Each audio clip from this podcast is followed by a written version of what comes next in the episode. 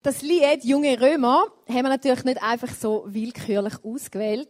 Es ist nämlich so, dass der Danny sich entschieden hat, mit seiner ganzen Familie in Zürich Zelt abzubrechen und nach Italien zu gehen, um das erste ICF in Italien zu gründen, nämlich ICF Rom. Und natürlich, ja. Genau, und um das Unterfangen zu machen, muss man ja schon ein bisschen verrückt sein, oder? Weil wir sind auch ein bisschen verrückt sind hier nach Österreich gegangen, aber es lohnt sich. Und jetzt möchten wir ihn einfach kurz ein bisschen besser kennenlernen. Danny, erzähl uns doch einfach etwas über, über dich als Person, vielleicht über deine Familie. Einfach, dass wir wissen, wer das du bist und was du machst bis jetzt im ICF, wie lange du schon dabei bist. Also ich kann dich kaum verstehen. Oh, weil äh, wir müssen so sprechen. Oh ja, Entschuldigung, ich muss ja auch Deutsch reden. Stimmt, oder? Ja, Stimmt. Das, äh, Genau. Also ich bin äh, Daniel Gassmann, getauft. Alle sagen mir Danny, seit ich mit zwölf äh, mal in den USA gelebt habe. Ich bin mittlerweile in meinem 38. Lebensjahr, also noch sehr jung. Es steht noch alles vor mir. Ich habe vier Kinder. Der älteste ist fast neun, die jüngste vier Monate. Also drei Töchter, einen Sohn. Eine Frau, Gott sei Dank. Ein Wunder heute, nicht selbstverständlich. 13 Jahre glücklich verheiratet. Äh, seit September 97 im ICF Zürich. Am Anfang habe ich mit Andy Strubler zusammen die Jugendarbeit äh, aufgebaut. Und dann vor zehn Jahren haben wir mit, der, mit dem 20er, das ist die Abteilung für junge Erwachsene, gestartet. Und da bin ich, bin ich jetzt seit zehn Jahren äh, am Drücker, wie man vielleicht in Österreich sagt, ich weiß es nicht. Und äh, jetzt gehen wir eben nach Rom. Wahnsinn. Und jetzt, also es ist ja ein, ein Big Step für euch oder auch für deine Frau und deine vier Kinder. Ähm, vielleicht kannst du einfach, einfach uns kurz teilhaben, wie kam es dazu, dass ihr einfach jetzt ja, die Zelte da abbrecht und nach Italien zieht? Ja, die Frage ist, wie viel Zeit habt ihr? Das ist eine lange Geschichte. Ja, ich weiß. Nein, es, äh, ich, vor zwei Jahren habe ich gespürt, es muss irgendwie weitergehen. Also ich war, ich war irgendwo an einem Punkt, wo ich gespürt habe, ähm, es muss weitergehen. Ja, Punkt. Vielleicht, weil ich so gegen die 40 ziehe. Und äh, ich habe dann äh, mal gelesen, eines Morgens in der Bibel, im Psalm, ähm, ich weiß nicht mehr welcher, ich glaube, es ist egal, einfach ein Psalm. Und da stand, bitte mich um Großes und ich werde es dir geben. Oder bitte mich um Nationen und ich werde es sie dir geben. Und dann habe ich so zum Spaß zu meiner Frau gesagt, sie ist ja halb Italienerin, warum gehen wir eigentlich- nicht nach Italien und gründen ein ICF? Dann hat sie mir nur gesagt, du spinnst. Und äh, ich habe das zur Kenntnis genommen, habe das mir aufgeschrieben in meinem Tagebuch und habe dann zu Gott so gesagt, dass ich habe äh, einen Monat vorher mit Leo äh, darüber gesprochen, einfach, dass ich nicht mehr so, dass ich spüre, es muss weitergehen. Er hat gesagt, lass uns beten und dann in ein paar Monaten wieder reden. Dann habe ich so zu Gott gesagt, äh, ich habe eine Bedingung, äh, das ist, sprich du bitte zu meiner Frau, zu mir und zu Leo, zu allen das Gleiche. Und das hat er getan effektiv auf ge geniale Art und Weise. Also ich habe meine Frau nicht gepusht, ich habe äh, dem Leo die Flause nicht in den Kopf gesetzt, sondern es ist alles zusammengekommen. Und das war im Mai vor einem Jahr. Und dann haben wir uns gesagt, für so einen Schritt braucht es dann doch ein bisschen mehr als nur ein bisschen Begeisterung und ein Hirngespinst. Und darum haben wir uns ein Jahr Zeit genommen, das wirklich nochmals zu prüfen. Und Ende März diesen Jahres haben wir uns dann entschieden, diese Verrücktheit, La Pazzia heißt das auf Italienisch, ähm, diese Verrücktheit äh, anzugehen. Sehr, sehr cool. Respekt. Und jetzt wollen wir natürlich von Danny auch was hören, oder? Und deshalb räume ich jetzt das Feld und ich freue mich auf deine Message. Super, danke Ilana. Nicht Ilona, sondern Ilana. Super. Ähm, ja, der eigentliche Grund, wa- warum wir nach Italien gehen, das ist nicht, weil ich äh, äh, Abenteuerlust verspürt habe vor zwei Jahren oder ich einfach mal einen Tapetelwechsel wünsche, sondern dieser Schritt nach Italien ist wirklich eine Verrücktheit. Ich war jetzt äh, mehrere Male da und äh, ich spüre jetzt noch mehr als zu Beginn, äh, als wir diese, diese Vision entwickelt haben, dass dieser Schritt für uns als Familie eigentlich, wir sagen in der Schweiz, ein völliger Blödsinn ist. Weil für die Familie ist dieser Schritt einfach nicht ideal. Ich lebe im Disney World in der Schweiz. Die Schulen sind perfekt, die Straßen sind sauber. Wenn du auf die Gemeinde gehst, dann, wenn sie sagen grün, ist es grün. wenn sie sagen blau, dann ist es blau, oder? Und in Italien ist alles ein bisschen anders. Die Straßen sind ein bisschen schmutzig, die Schulen sind ein bisschen kompliziert, die Kinder haben mehr Hausaufgaben, als sie die Schule besuchen. Dann haben sie an den meisten Orten in Italien die Sechstagewoche, also für mich ein Graus, weil ich arbeite ja dann Sonntag von morgen früh bis abends spät und so weiter und so fort.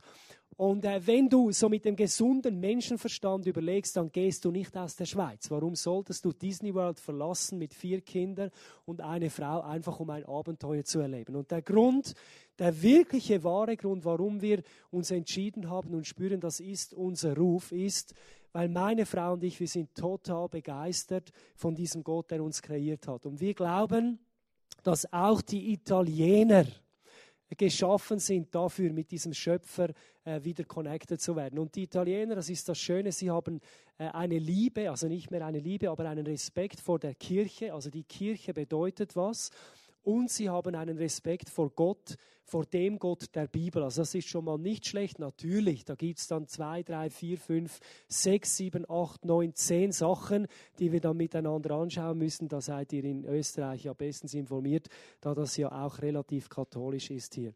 Und wenn wir heute in diesen Psalm 23 hineingehen als ICF Vorarlberg zusammen, seid ihr hier, ICF Vorarlberg, genau, wenn wir da jetzt den letzten Vers äh, anschauen miteinander, hat das extrem viel zu tun mit dem, was auf meinem Herzen ist. Diese, diese Worte, die ich mit euch teile in den nächsten Minuten, das ist, ich habe immer die gleiche Message. Ich predige seit bald 15 Jahren und ich, wenn ich rede, ich rede immer über das Gleiche und auch heute. Ich rede nämlich über, wir lesen im Psalm 23 im Vers 6, hat nichts mit 6 zu tun, sondern einfach, das ist die Nummer 6. Deine Güte und Gnade oder Liebe begleiten mich alle Tage meines Lebens und ich werde für immer im Hause des Herrn wohnen. Deine Güte und Gnade begleiten mich alle Tage meines Lebens. Also ich habe oft das Gefühl, und das geht nicht nur den Katholiken so, sondern das geht auch uns so, die wir vielleicht schon Jahre mit Jesus unterwegs sind, wir versuchen immer noch, Gott etwas zu bringen, was er gar nicht will oder erwartet von uns. Im Christsein, in dem, was wir glauben als wiedergeborene Christen, geht es nicht so sehr darum, was wir Gott bringen, sondern unsere Botschaft ist vielmehr die, was hat Gott uns gebracht? Und wenn der Psalmist schreibt, deine Güte und Gnade begleiten mich, dann hat er in seinem Kopf und in seinem Herzen diesen Gott, der für ihn etwas getan hat. Und ich erwische uns immer wieder, dass wir vielleicht am Anfang sind wir begeistert und wir sind in der ersten Liebe. Und ich höre oft Christen sagen, ich wünsche mir diese erste Liebe für Jesus wieder, oder? Und diese erste Liebe, was ist das? Das ist dieser Moment, wo du begreifst, Jesus hat alles vollbracht am Kreuz, oder? Und alles ist super, alles ist Friede, Freude, Eierkuchen, alles ist einfach in Butter. Und dann irgendwann geht es dorthin, wo wir merken, ja, aber wenn jetzt dieser Jesus das für mich gemacht hat, dann sollte ich das, das, das und das. Und irgendwann kehrt es und es geht nicht mehr darum, dass deine Güte und Liebe begleiten mich bis ans Ende meiner Tage, sondern mein christlicher Krampf, mein Probieren, dir Gott zu gefallen, meine, meine Gaben, die ich dir bringe, die begleiten mich bis ans Ende meines Lebens. Lebens, oder? Und diese Botschaft ist nicht die Botschaft der Bibel. Diese Botschaft ist nicht die frohe Botschaft, die diese Welt hören muss. Und das ist auch nicht die Botschaft, die ich nach Italien bringe. Sondern die Botschaft, die wir haben, ist das, was Gott für uns getan hat. Christentum ist nicht, wir dienen Gott in erster Linie, sondern Gott hat uns gedient. Es gibt eine Definition für Gnade oder Güte. Ihr seht das auch schriftlich, schwarz auf, ja, ich glaube, das ist weiß. Gnade ist das vollkommene Werk, das Gott durch seinen Sohn Jesus für die gesamte Menschheit getan hat. Also Gnade ist das, was Gott getan hat durch Jesus an diesem Kreuz, und das kennt auch jeder Katholike. Jesus ist gestorben am Kreuz und alles hat Jesus gemacht nicht nur für ein paar wenige Christen, nicht nur für die, die eine Erleuchtung hatten, sondern Jesus ist gestorben für jeden Menschen auf diesem Planeten. Diese Liebe, diese Gnade ist für jeden zu haben, frei erhältlich. Alles, was wir tun müssen, ist nichts anderes als einzuklinken in diese Gnade und in diese Güte. Ich sage immer wieder zu diesen jungen Leuten in, in Zürich, ähm, also hat auch ältere, aber mit denen, die ich vor allem zu tun habe, sie kommen dann oft zu mir und sagen, weißt du, ich habe Hunger nach mehr von Gott. Ich möchte sehen, wie Jesus Zeichen und Wunder tut, wie Blinde sehen, wie Lahme gehen, wie Tote zum Leben auferstehen. Ich möchte mehr sehen von diesem Gott. Und in diesem Hunger ist etwas Wunderschönes. Es ist gut, hungrig zu sein. Es ist gut, sich zu wünschen, dass Gott seinen Arm bewegt, dass wir Erweckung erleben. Aber weißt du, was ist dann meine Antwort an diese Leute? Und das meine ich aus tiefstem Herzen. Wenn Jesus nichts mehr tut für mich, bis zu meinem Lebensende, kein weiteres Wunder, nichts, hat er schon genug getan für mich weil er hat sein Leben hingegeben, dass ich den Status Sohn Gottes, Tochter Gottes, Kind Gottes erlangen kann, ohne einen Finger dafür krumm zu machen. Einzig und allein dem, dass ich auf das vertraue, was Gott getan hat, bin ich ein Kind Gottes. Und ich sage dir eins, wenn du nur das mitnimmst heute, ein Kind Gottes zu sein, ist das größte, der größte Erfolg, den größten Status, den ein Mensch erlangen kann. Es gibt nicht mehr. Du kannst erfolgreich sein, du kannst Ziele erreichen, was auch immer, in welchem Bereich auch immer. Aber Kind Gottes zu sein, ist das Höchste. Es gibt nicht mehr. Und darum ist immer meine Antwort, Jesus hat schon alles getan für mich. Was soll er noch mehr tun? Er hat sein Leben gegeben, dass ich wieder Freund sein kann mit meinem Schöpfer im Himmel, dass ich Frieden finden kann mit meinem Gott. Schau, damit wir Gnade oder Güte verstehen können, müssen wir verstehen, was Jesus überhaupt getan hat für uns. Also warum musste dann Jesus sterben? Warum war es so matchentscheidend, wie unser Herr Leo Bigger immer sagt? Warum war es so entscheidend, dass Jesus sterben musste? Das müssen wir äh, verstehen, um diese Gnade wirklich ergreifen zu können. Und wir müssen ein bisschen wissen, dass äh, Gott Gesetze aufgestellt hat für den Menschen im Alten Testament, also in diesem alten Bund, bevor Jesus kam. Sonst bringt diese Gnade wie nichts. Also dann ist diese Gnade hat keine Kraft, dann ist es eine billige Gnade. Oder so quasi, ja, Jesus ist gestorben für mich, alles ist gut. Judi, hui, fudi, hudi, juhu, ja, Jesus ist gestorben, Halleluja, oder? Aber es hat keine Substanz. Die Substanz kommt erst dann, wenn wir realisieren, dass wir als Menschen keine Chance haben, in Kontakt zu kommen mit diesem Gott, weil Gott ist absolut heilig. Und im Alten Testament mussten sie Gesetze erfüllen. Sie mussten jedes Mal, wenn sie ein Gesetz übertreten haben, und das waren dann nicht nur zehn, nicht nur die zehn Gebote, sondern über 600 andere, jedes Mal, wenn sie diese Gebote nicht befolgt haben, mussten sie Opfer bringen. Sie mussten Tiere schlachten, also das waren, da war äh, das, also heute ginge das nicht mehr, schon wegen dem Tierschutz und WWF und so. Das ginge nicht mehr heute, das würde nicht mehr gehen. Aber jedes Mal, wenn sie dieses Gesetz überschritten hatten, mussten mussten sie Opfer bringen, weil Gott war so heilig und sie mussten sich diesem Gott wieder annähern. Kennst du das? Sie mussten sich diesem Gott wieder annähern, nachdem sie gesündigt hatten, nachdem sie einen Fehler begingen. Und interessanterweise beobachte ich genau dasselbe bei so vielen Christen inklusive mir.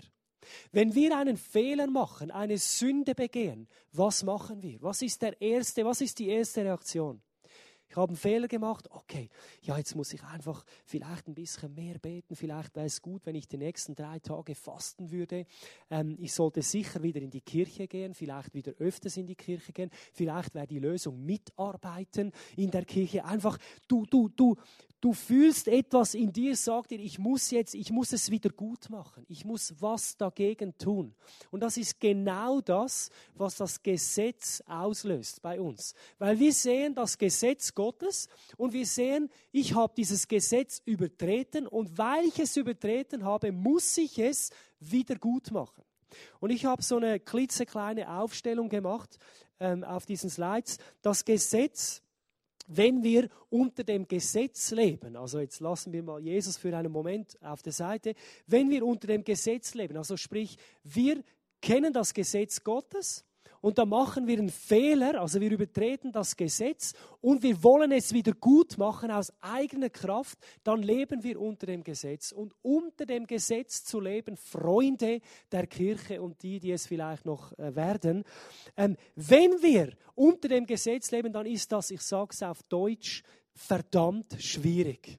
Das Gesetz macht Christsein schwierig, mühsam und ganz, ganz grausam wirklich grausam. Weil das Gesetz gibt mir eine Identität. Was für eine Identität? Nämlich die des Sünders. Wenn ich unter dem Gesetz lebe, dann bin ich ein Sünder, weil jedes Mal, wenn ich das Gesetz anschaue, dann weiß ich, ich packe es nicht, ich schaffe es nicht. Und das macht mich zum Sünder. Das schreibt schon der Paulus. Äh, für die, die schon mal was von ihm gehört haben, war ein Mann, äh, zu Zeiten, als die Bibel geschrieben wurde, und hat einige Bücher im Neuen Testament geschrieben, unter anderem auch den Römerbrief. Und wir lesen da aus Kapitel 7, die Verse 9 und 10. Es äh, beißt mich in der Nase heute. Ich habe nicht gekokst, also tue ich nicht. Nein, also einfach zur Auflockerung. Genau. Weil René hat heute Morgen von Koksen erzählt. Nicht, dass einige denken, genau. Also. Gut, wir lesen, wir lesen. Ja, wir sind ja unter uns, wir sind völlig entspannt, was soll's. Also, die Verse 9 und 10, da heißt es, er sagt da, ich dagegen war am Leben, solange ich das Gesetz nicht kannte, oder? Vielleicht bist du genau in dieser Situation, du hast dich mal entschieden für Jesus, war eigentlich voll cool, extrem krass, intensiv, aber heute ist es schwieriger als vorhin als du dieses Gesetz oder diesen Gott noch nicht kanntest. Doch als dann das Gesetz mit seinen Forderungen an mich herantrat, war es genau umgekehrt. Jetzt war es die Sünde, die zum Leben erwachte. Plötzlich hatte ich Lust auf Sünde. Kennst du das? Ich aber starb, also ich starb, ich ich starb. Ich musste feststellen, ich, ich, ich musste feststellen, ich schaffe es nicht, ich, ich, ich erreiche es nicht, dass das Gesetz, ich musste feststellen, dass das Gesetz dazu bestimmt war, dass, nein, sorry, nochmals. Ich musste feststellen, dass das Gesetz, das dazu bestimmt war, mir das Leben zu bringen, mir den Tod brachte. Also Paulus sagt, ich eigentlich das Gesetz bringt Leben. Versteht ihr? Ganz kurz nochmal, ich liebe die Bibel, darum gibt es vielleicht ein bisschen viel Bibel heute, aber das ist auch wieder mal gut. Vielleicht hast du schon lange nicht mehr die Bibel gelesen, dann tut das so richtig gut, oder? Das Gesetz ursprünglich war eine sensationelle Sache. Ich meine, Gott hat sein Volk aus der Gefangenschaft in die Freiheit geführt und er hat ihnen das Gesetz gegeben, damit sie in der Freiheit leben können. Also am Gesetz ist nichts Schmutziges, das Gesetz ist perfekt, das ist genial das ist Freiheit, Leben, Frieden. Nur das Gesetz hat ein Problem. Wir können es nicht leben. Es ist unmöglich für uns Menschen, dieses Gesetz zu leben. Also, und das beschreibt Paulus hier. Das Gesetz gibt dir immer die Identität, ich bin ein Sünder. Und das beobachte ich oft in der Kirche. Wir drehen uns so oft um die Sünde, oder? Wenn du ein Gespräch hast mit einer Person, die nicht in die Kirche geht, dann geht es oft um die Sünde, oder? Und ich muss die Sünde bekennen und die Sünde ist so groß und ich bin aber Sünder und darum kann ich nicht und ich fühle mich nicht heilig und nicht würdig und darum dies und jenes und das. Aber die Botschaft der Kirche ist nicht Sünde, sondern die Botschaft der Kirche ist Gnade. Und Gnade, Freunde, jetzt kommen wir wieder zu dieser Folie, Dominik, genau, Gnade Macht gibt mir die Identität eines Gerechten. Aber Gnade ist keine Sache, sondern Gnade ist eine Person. Also wenn du liest, deine Güte und Gnade begleiten mich, ist Jesus damit gemeint. Gnade ist nicht ein, wie sagt man dem, Substantiv. Oder was ist, was ist Gnade? Ein, ein Nominativ, ein Wort, keine Ahnung. Einfach, es ist nicht nur ein Wort. Es ist eine Person, nämlich Jesus. Und wenn du unter der Gnade lebst, bist du gerecht. dann bist du gerecht. Was heißt gerecht? Es ist so ein biblisches Wort, so ein Wort, das die wenigsten noch verstehen heute. Gerecht heißt nichts anderes als ich bin angenommen von Gott. Es ist nichts, aber auch gar nichts zwischen mir und Gott. Ich bin völlig eins mit Gott. Ich bin Freund mit Gott. Nichts steht zwischen mir und diesem heiligen Gott. Das heißt gerecht. Und Liebe oder Gnade oder Güte in dieser Person Jesus geben dir die Identität eines Gerechten. Also wenn der Psalmist schreibt, deine Güte und Gnade begleiten mich bis an das Ende meines Lebens, dann sagt er, ich bin dein Freund, wir sind eins, wir gehören zusammen, nichts kann uns trennen, nichts kann zwischen uns kommen, weil ich glaube an die Gnade und nicht an das Gesetz. Im Römer 10 äh, lesen wir, das ist äh, drei Kapitel weiter, ja, sieben plus drei gibt zehn, genau. Die Verse drei und vier. Sie haben nicht erkannt, worum es bei der Gerechtigkeit Gottes geht, also bei der Annahme Gottes geht, und versuchen durch ihre eigene Gerechtigkeit vor Gott bestehen zu können. Damit lehnen sie sich gegen Gottes Gerechtigkeit auf, statt sich ihr zu unterstellen. Denn mit Christus oder mit Jesus ist das Ziel erreicht. Und wenn das Ziel erreicht ist, dann ist es erreicht. Verstehst du? Da musst du nicht nochmal über das Ziel. Dann bist du am Ziel. Und mit Jesus ist das Ziel erreicht. Um das es im Gesetz geht. Jeder, der an ihn, Jesus, glaubt, wird für gerecht erklärt. Jeder, der an Jesus glaubt, ist angenommen von Gott. Nichts mehr steht zwischen Gott und diesem Menschen. Und zwar einzig und allein wegen dem, was Jesus getan hat. Das ist die Botschaft, die wir haben und die ist sensationell und die hat herzlich wenig mit uns zu tun, eigentlich. Sie hat dann mit uns zu tun, wenn wir begreifen, wie groß muss die Liebe dieses Gottes sein, dass er alles unternimmt, damit wir wieder mit ihm Freundschaft haben können. Also, ich möchte das noch ein bisschen erläutern, damit du spürst, was ist der Unterschied zwischen Gesetz und Gnade, damit du noch ein bisschen mehr reinfühlen kannst und nächste Woche so ein bisschen testen kannst, glaube ich eigentlich an Jesus oder glaube ich noch nicht an Jesus, auch wenn du schon 50 Jahre vielleicht mit Jesus unterwegs bist. Also, unter dem Gesetz läuft es folgendermaßen. Wenn ich Buße tue, also wenn ich umkehre, meine Sünden bekenne, dann segnet mich Gott. Wenn ich Buße tue, um Vergebung bitte, wenn ich etwas mache, wenn ich umkehre, dann segnet mich Gott. Das ist das Gesetz. Unter der Gnade ist es genau umgekehrt. Wenn du sagst, deine Güte und Gnade begleiten mich bis ans Ende meiner Tage, dann ist es so, dass Gott dich gesegnet hat mit seinem Sohn Jesus. Dass er dir alles gegeben hat, was er dir überhaupt geben kann. Und darum tust du Buße. Du tust nicht Buße, weil du Angst hast vor Gott oder weil du einen Fehler gemacht hast, sondern weil Gott dich gesegnet hast und du seine Liebe begreifst. Schau, schau an, es, es war auch so im, im, äh, in der Bibel. Ich kann dir ein Beispiel nennen. Ich kann dir ein krasses Beispiel nennen. Petrus ging raus, um Fische zu fangen.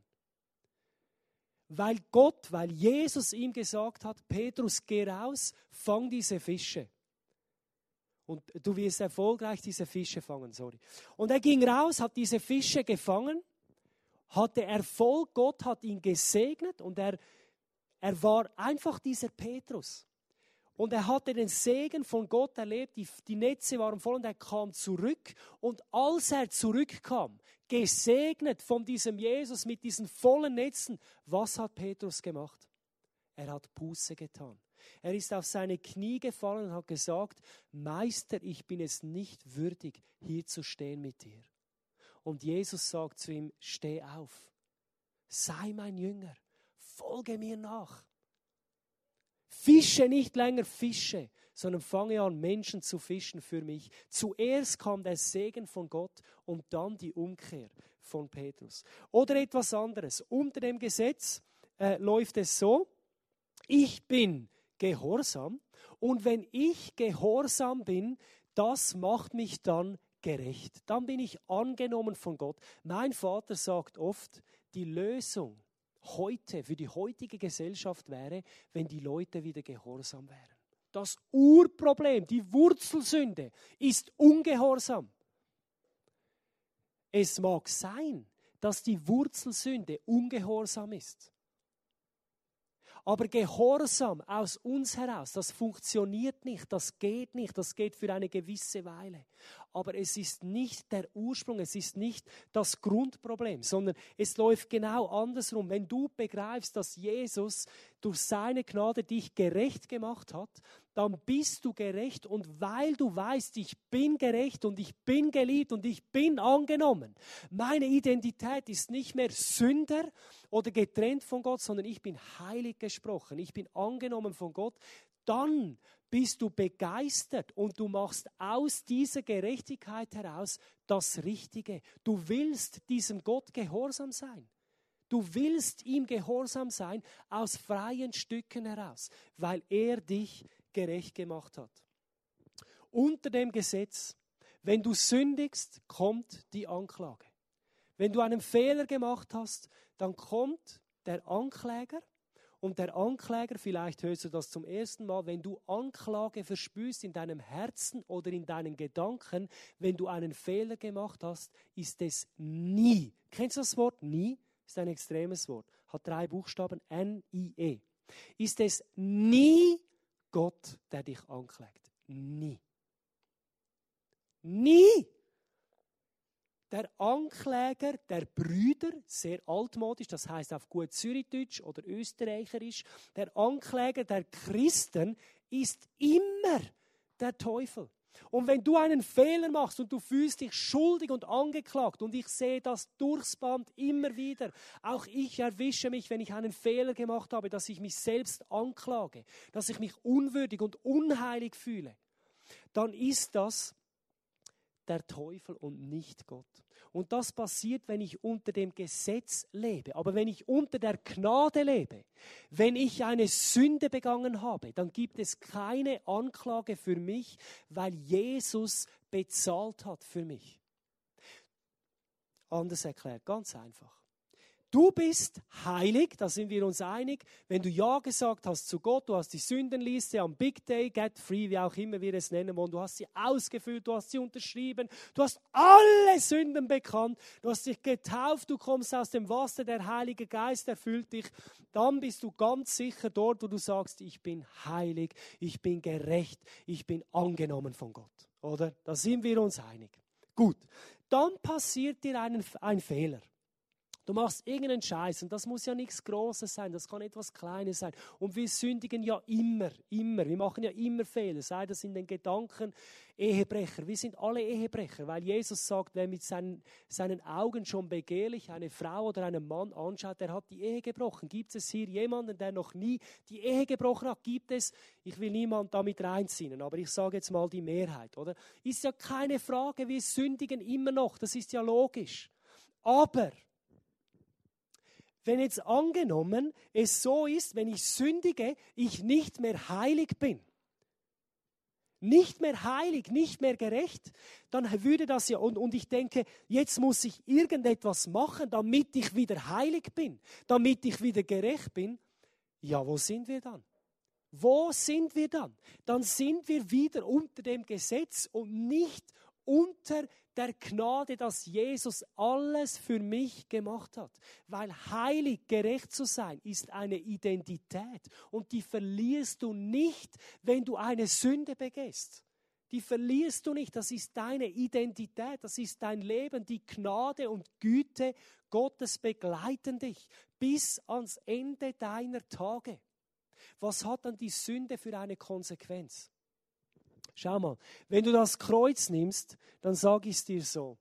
Die vertikale, die horizontale, die vertikale, die horizontale, die Beziehung zwischen Gott und dir, die vertikale, die ist gelöst für immer.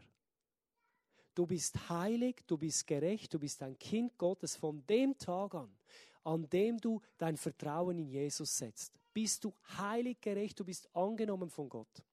Die Sünde in dem Sinn hat keine Konsequenzen, die kann dich nicht mehr trennen von Gott, in deinen Gefühlen schon. Wenn du gesündigt hast, du fühlst dich weit weg von Gott, du denkst, oh Gott ist böse auf mich, er kann mich nicht mehr ausstehen, er ist, er geht crazy wegen mir. Aber Gott sieht dich gerecht und heilig wegen Jesus. Und du kannst nichts machen dann, damit du wieder heilig und gerecht bist, weil Jesus hat das Ziel erreicht. Das ist so wichtig. Ich weiß, das ist Fundament, das ist eigentlich das ABC, aber das ist Güte und Gnade, oder? Aber jetzt, die, die Konsequenz der Sünde, die hat andere Folgen und das ist die horizontale. Die Sünde hat Konsequenzen für dein Leben für dein persönliches Leben. Die Sünde schadet dir, das schadet Gott nicht. Das ist mal eine gute Nachricht. Das kümmert doch Gott nicht, wenn du sündigst. Ich meine, hallo, ihm geht es gut. Er ist im Himmel, der hat alles. Das ist nicht nur Disney World Schweiz, der hat dann noch ein bisschen mehr, oder? Und wenn du sündigst, das kratzt doch ihn nicht in dem Sinn. Es kratzt ihn höchstens, weil er sieht, du zerstörst dich selbst. Und die Sünde hat eine andere Konsequenz mit deinen Mitmenschen. Es macht Beziehungen kaputt. Es zerstört Familien. Es zerstört nicht nur Familien, sondern Freundschaften, Geschäfte, einfach wo Menschen sind. Es, die Sünde zerstört. Die Sünde ist das Gegenteil von Leben. Das ist die Konsequenz der Sünde. Aber die Sache zwischen dir und Gott, die ist mit Jesus ein für allemal geklärt. Und das ist deine Güte und Gnade werden mir folgen. Unter dem Gesetz gibt es den Gesetzesgehorsam, unter der Gnade ist es den Glaubensgehorsam. Ganz einfach auch wieder auf Zürichdeutsch oder Hochdeutsch, Schweizerdeutsch. Unter dem Gesetz versuchst du dem Gesetz gehorsam zu sein. Unter der Gnade, das ist das, was wir leben mit Jesus, ist es einzig und allein, dass du einzig und alleine, dass du immer wieder dein Vertrauen nur auf Jesus setzt und sagst, Jesus, das, was du getan hast an diesem Kreuz, dass du gestorben und auferstanden ist, das reicht, das ist es, auf das setze ich mein Vertrauen, das ist meine Hoffnung, das ist mein Leben, das ist meine Identität, das ist mein alles. Das ist dieser Glaubensgehorsam. Unter dem Gesetz geht es um mich. Alles dreht sich um mich. Wie krass bin ich schon unterwegs mit Jesus? Wie weit bin ich schon als Christ? Habe ich mich schon krass entwickelt oder nicht? Bin ich schon, oder ich, ich, ich, ich, ich habe gesündigt, ich habe einen Fehler gemacht, ich, ich, ich, oder? Und unter der Gnade geht es um Jesus und um Jesus allein. Deine Augen, dein Herz, dein Wesen ist ausgerichtet auf Jesus. Und das ist die Kraft dieser Güte und Gnade. Und wir haben wenn wir Christen ein Problem haben, dann ist es dieses. Dass wir weggehen von diesem Jesus. Dass wir weggehen von dieser Gnade und Güte. Dass wir diese Liebe, diese Leidenschaft, unser Herz für diesen Jesus verlieren und unsere Augen wegnehmen von ihm und anfangen selber zu wursteln, selber zu basteln und nicht begreifen, das Fundament ist, dass Gott uns gedient hat in allererster Linie und nicht wir Gott gedient haben. Und das ist die Botschaft von diesem Psalm 23, von diesem Vers 6. Nun, zum Schluss möchte ich euch ähm, einen Clip zeigen und ich bin mir ganz sicher, dass wahrscheinlich die meisten von euch diesen Film gesehen haben und wahrscheinlich auch diesen Ausschnitt schon mal gesehen haben. Aber schau mal, der Punkt ist nicht, oh, was Neues auf der Leinwand, ein Kribbeln im Bauch, dieses Kribbeln im Bauch, oder? Was Neues auf der Leinwand, habe ich noch nie gesehen, oder? Das ist vielleicht geil, ein geiles Gefühl. Aber in der Kirche und mit Jesus geht es weder um geil noch so sehr um Gefühle, sondern es geht um Facts. Und es geht vor allem um diesen Fakt, dass Jesus alles erledigt hat für uns. Diese Gnade, diese Güte, dass die uns begleitet bis ans Ende unserer Tage. Und wenn wir diesen Clip sehen, es ist ein Ausschnitt aus The Passion, wo Jesus die letzten drei Worte, sind ein bisschen mehr, aber ich gehe da noch auf drei Worte ein, die er gesagt hat, wo er ausspricht, wenn das, wenn das in deinem inneren Auge ist, nicht nur jetzt, wenn du siehst, sondern jeden Tag, wenn du aufwachst, wenn du zur Arbeit fährst, wenn du im Auto bist, wenn du Kaffee trinkst, wenn, wann auch immer, wenn das vor deinem inneren Auge ist, dann hast du gewonnen. Dann bist du als, am Ziel als Christ, weil dann hast du deine Augen bei Jesus, bei dem, was er gemacht hat. Dann kannst du sagen, aus tiefstem Herzen und aus Vollbrunst oder wie, wie man dem sagt, keine Ahnung, mein Deutsch ist wirklich. Eh, penso che io parlo eh, più bene l'italiano che tedesco für die Österreicher, genau. Aber egal, eben wenn du das vor deinem Auge hast, dann hast du gewonnen. Dann kannst du sagen, deine Güte und Gnade begleiten mich, egal wohin ich gehe. Also lass uns diesen, diesen Ausschnitt miteinander äh, anschauen.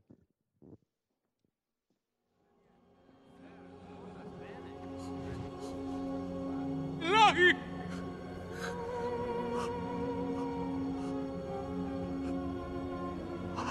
Sampai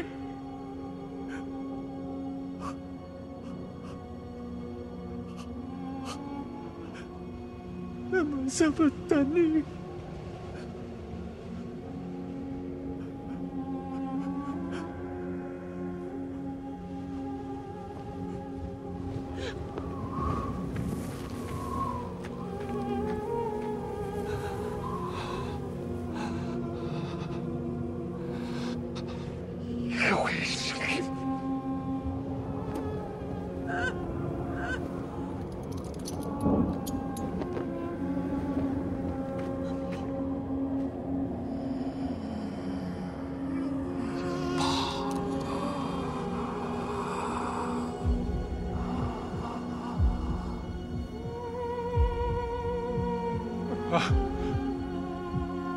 Dead.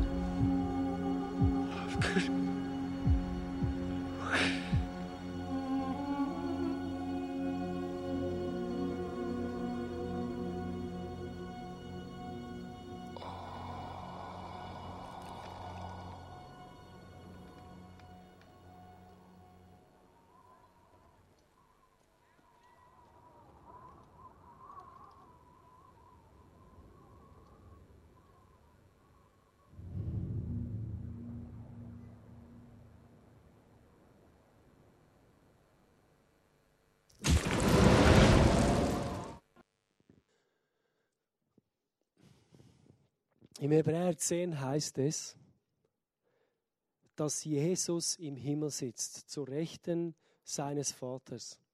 Und es heißt da, er sitzt und er wartet, bis die Sache, die er angerissen hat, die er angefangen hat, zu Ende geführt ist. Es heißt, dass Jesus lacht über deinem Leben, dass er sich freut über dir. Und warum sitzt Jesus im Himmel? Zur Rechten seines Vaters. Warum ist die Frage? Und ich sage dir warum. Weil es vollbracht ist. Seine drei letzten Worte waren, es ist vollbracht. Jesus wusste, wenn ich es durchziehe bis zum Ende, wenn ich diesen Tod sterbe,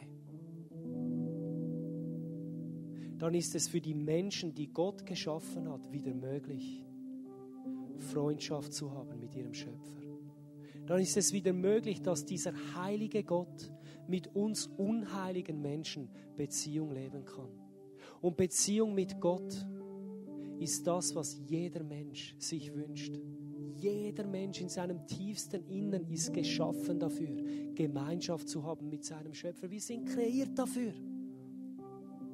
Und die Botschaft dieses Vers 6 ist, Jesus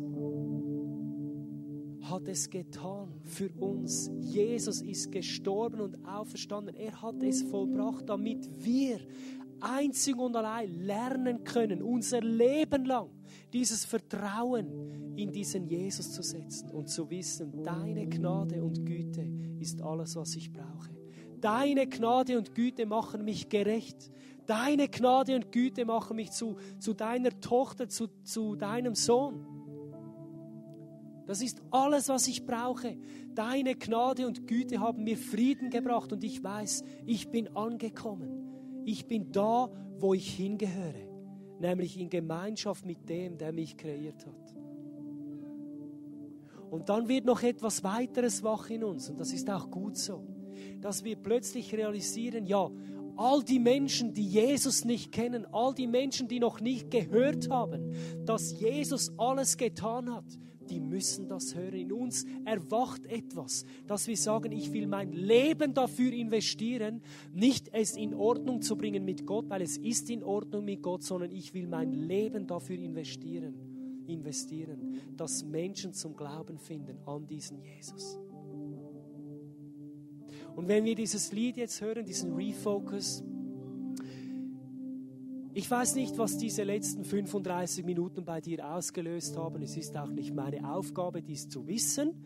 Es ist auch nicht meine Aufgabe, irgendetwas zu manipulieren in deinem Herzen oder in deinen Gedanken. Meine Aufgabe besteht darin, von dem zu erzählen, an den ich glaube, das ist Jesus. Aber ich bin davon überzogen, dass jede und jeder von uns irgendwas hat jetzt, das dich beschäftigt. Irgendwas, das dich vielleicht sogar nervt oder das du nicht verstehst oder wo du bewegt bist in deinem Herzen. Und ich fordere dich heraus oder ich bitte dich, wenn du möchtest, während dem nächsten Lied, geh diesem Gedanken nach.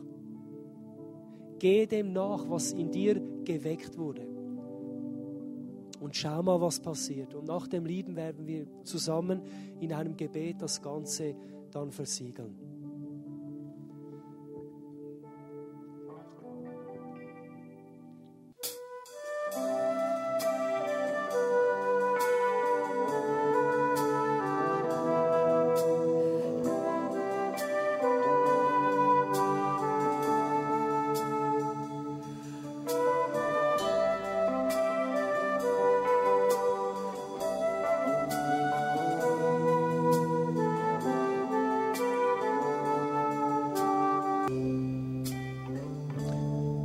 Für zwei Sachen beten. Das erste ist, ich möchte beten, dass, dass Gott dieses Wunder tut in deinem und in meinem Herzen, in unserem tiefsten Innern, nämlich dieses, dass wir lernen, unsere Augen immer wieder auf diesen Jesus zu richten, immer wieder auf diese Gnade, auf diese Güte, auf das, was unseren Glauben als Christen ausmacht. Jesus, ich danke dir, dass du real bist. Ich danke dir, Jesus, dass du existierst, auch wenn wir dich nicht sehen können in diesem Moment. Und Jesus, mein schlichtes und einfaches Gebet heute für uns alle ist, dass du dieses Wunder tust, dass du uns lernst, dass wir immer wieder unsere Blicke, unsere Gedanken, unsere Gefühle, unser ganzes Wesen ausrichten auf dich auf deine Gnade, auf deine Güte, auf das, was du für uns getan hast. Und Jesus, ich weiß, wenn wir unsere Augen nicht wegnehmen von dir, dann ist alles möglich in unserem Leben. Bei dir, Jesus, ist nichts, aber auch wirklich nichts unmöglich. Und das Zweite, wofür ich beten möchte, ist, dass, weißt du, wenn durch das, dass ich lerne, meinen Blick nicht mehr weg, wegzunehmen von Jesus, mache ich solche Schritte wie diesen jetzt nach Rom. Solche unvernünftige Sachen. Und ich glaube, dass wenn wir diese Augen von Jesus nicht mehr wegkriegen, dann sind wir bereit, unser Geld zu investieren für sein Reich dann sind wir bereit, unsere Leben zu investieren über unsere Schmerzgrenzen hinaus, über unsere Komfortzone hinaus, über unsere Bequemlichkeit hinaus, über unsere Vorstellungskraft hinaus. Und wenn wir das tun, tun wir einen Schritt im Glauben. Und wenn wir das tun, werden wir das sehen, wonach sich unser Herz sehnt. Und das ist dieses, dieses dieses Bewegen von Gott, dass Gott Großes tut, dass unsere Freunde, unsere Nachbarn, unsere Städte, Dörfer, was auch immer, unseres Österreich zum Glauben findet an ihn. Jesus, und ich danke dir, dass, dass es etwas ist, was wirklich automatisch in gewisser Weise passiert, Jesus. Wenn wir unsere Augen nicht mehr lassen können von dir, dann entsteht diese Leidenschaft diese Liebe, Jesus, wo wir bereit werden, unser Leben, was praktisch heißt, unser Geld, unsere Zeit, unsere Talente einzusetzen für dich, einzusetzen dafür, Jesus, dass andere Menschen dich kennenlernen können, dass andere Menschen wieder Frieden finden mit dem, der sie kreiert hat.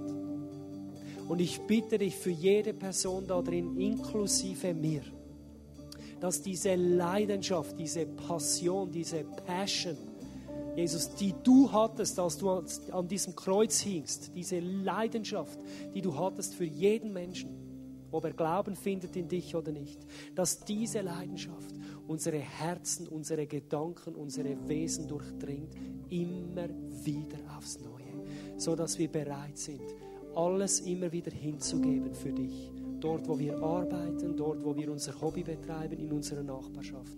Und ich bin überzeugt, Jesus, überzeugt, wenn wir das tun, werden wir große Dinge sehen, Jesus.